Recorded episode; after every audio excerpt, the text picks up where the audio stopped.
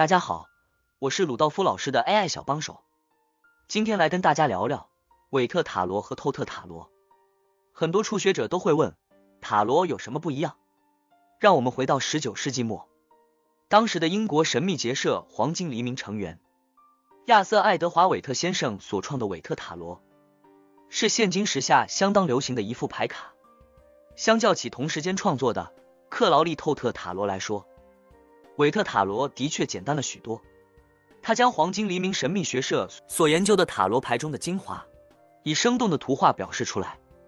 时至今日，韦特塔罗已经成为许多占卜者爱用的塔罗牌，让许多现代的塔罗占卜师有着共同的语言。在进入主题之前，小帮手请大家先分享、按赞、赞订阅鲁道夫老师的 YT 频道是 AOLOD，公众号是卓生工作室，微博请搜星座专家鲁道夫老师。欢迎大家订阅，同时您也不会错过讯息。回到今天的主题，也因为韦特塔罗简单好上手的特性，容易让人陷入一种只要看图说话就可以解读牌卡的迷思当中。如果没有做深入的探究其细节，那么我们推算出来的结果大概只能唬弄一般大众。例如抽到牌卡中的死神牌，当事人就会在短期内死掉吗？其实我们不要过度依赖看图解读牌卡。在这里给想入门韦特塔罗的朋友一个建议，这副牌卡是将占星术和生命数字等等这些神秘学融合在一起的精华创作，所以除了图案，我们还要解读其深层的意涵。我们可以从韦特塔罗这套牌卡，在其后有许多不同衍生的创作看出来，其中有与原始的韦特塔罗完全相同的牌卡，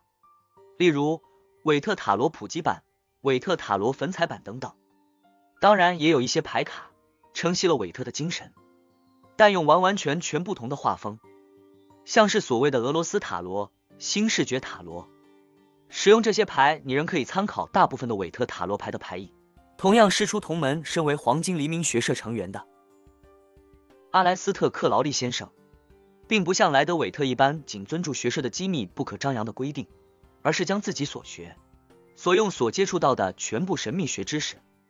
都加入到透特塔罗牌的图案当中。除了黄金黎明学社的教义之外，